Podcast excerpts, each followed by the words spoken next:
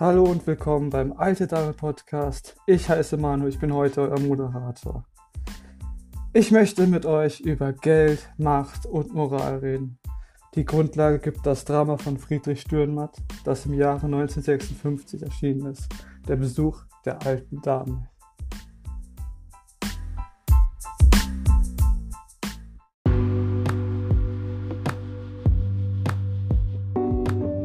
Im verarmten Dorf Güln warten die Bewohner auf den Besuch von Claire Zachanassian, eine Milliardärin, die vormals in Güln lebte, unter dem Namen Clara Wäscher. Von ihr erhofft man sich eine finanzielle Zuwendung. Der Krämer Ill, ein Jugendfreund Claire Zachanassians, soll dabei in Erinnerung an ihre vormalige Beziehung den Weg für eine große Spende ebnen. Als Claire Zachanassian eintrifft, nennt sie die Bedingung, unter der sie der Gemeinde eine Milliarde zur Verfügung stellen will. Jemand soll Ill töten, denn dieser hat sie, als sie schwanger von ihm war, im Stich gelassen und seine Vaterschaft mit Hilfe von bestochenen Zeugen bestritten. Der Bürgermeister und alle Einwohner Güllens lehnen dieses Angebot zunächst ab. Doch die Situation wird für Ill in der Folge immer bedrohlicher. In einer Art Schauprozess wird schließlich die kollektive Ermordung Ills durch die Güllner medial getarnt. Claire Zachanassian besteigt mit der Leiche Ills, den sie im Mausoleum aufbewahren will, den Zug. Und die Güllner feiern in einem chorischen Lied ihren neuen Wohlstand.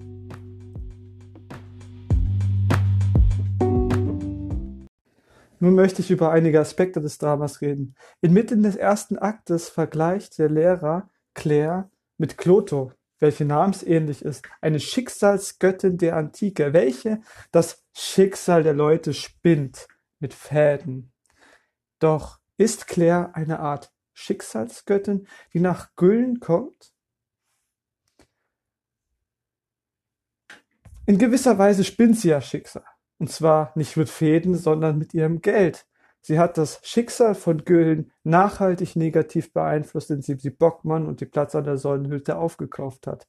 Alle ihre damaligen Feinde oder jedenfalls die, die im Gerichtsprozess beteiligt waren, hat sie sich zu eigen gemacht.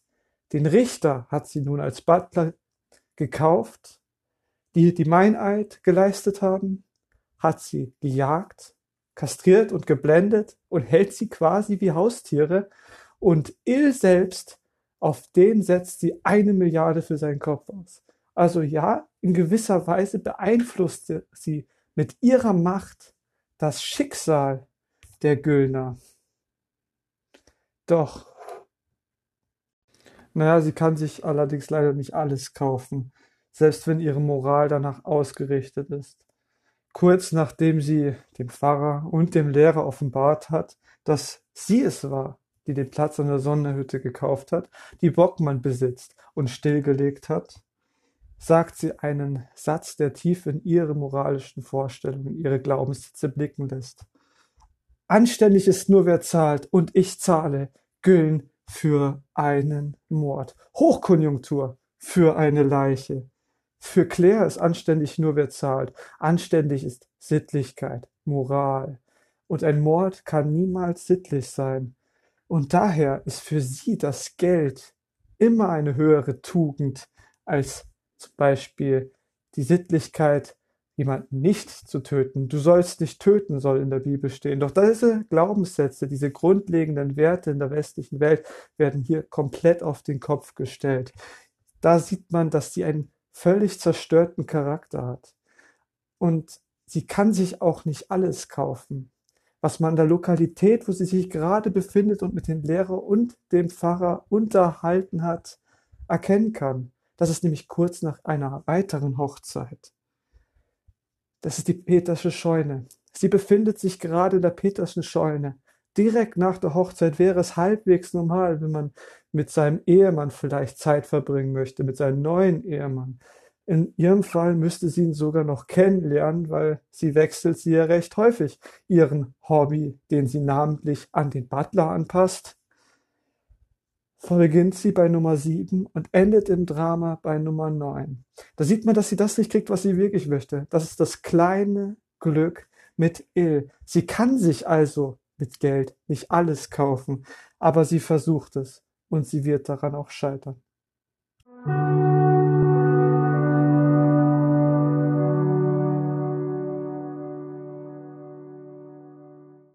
Nun zu der Person, für den die Schicksalsgöttin Claire kommt. Ill. Anfänglich angeblich noch der beliebteste Bürger der Stadt, der Nachfolger des Bürgermeisters.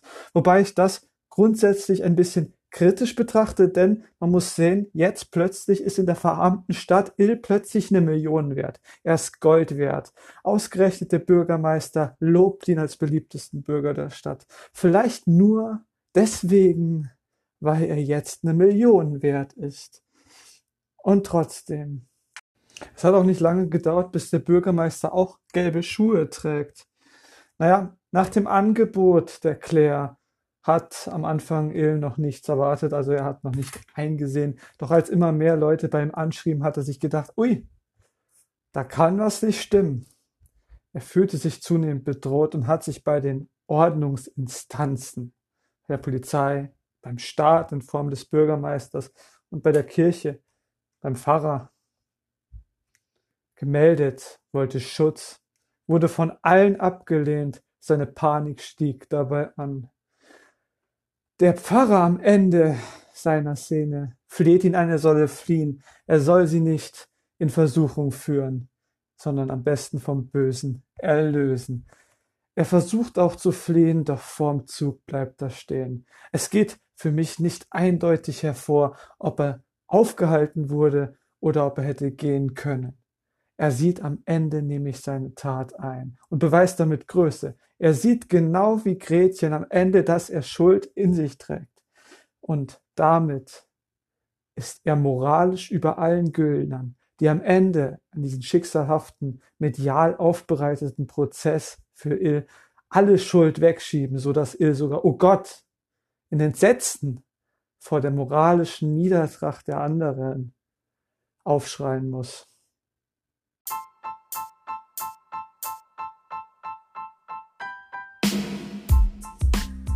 Geld regiert die Welt. Doch konnte man damit nicht alles kaufen. Man kann damit nachhaltig das Leben der Menschen beeinflussen, ihren Wohlstand herab oder heraufsetzen, doch am Ende bleibt Claire eine alte und unglückliche Frau und kann sich für das Geld eben nicht das, was sie eigentlich will, kaufen. Am Ende bleibt gesagt, dass wir hoffen können, dass auch uns keine alte Dame begegnen wird.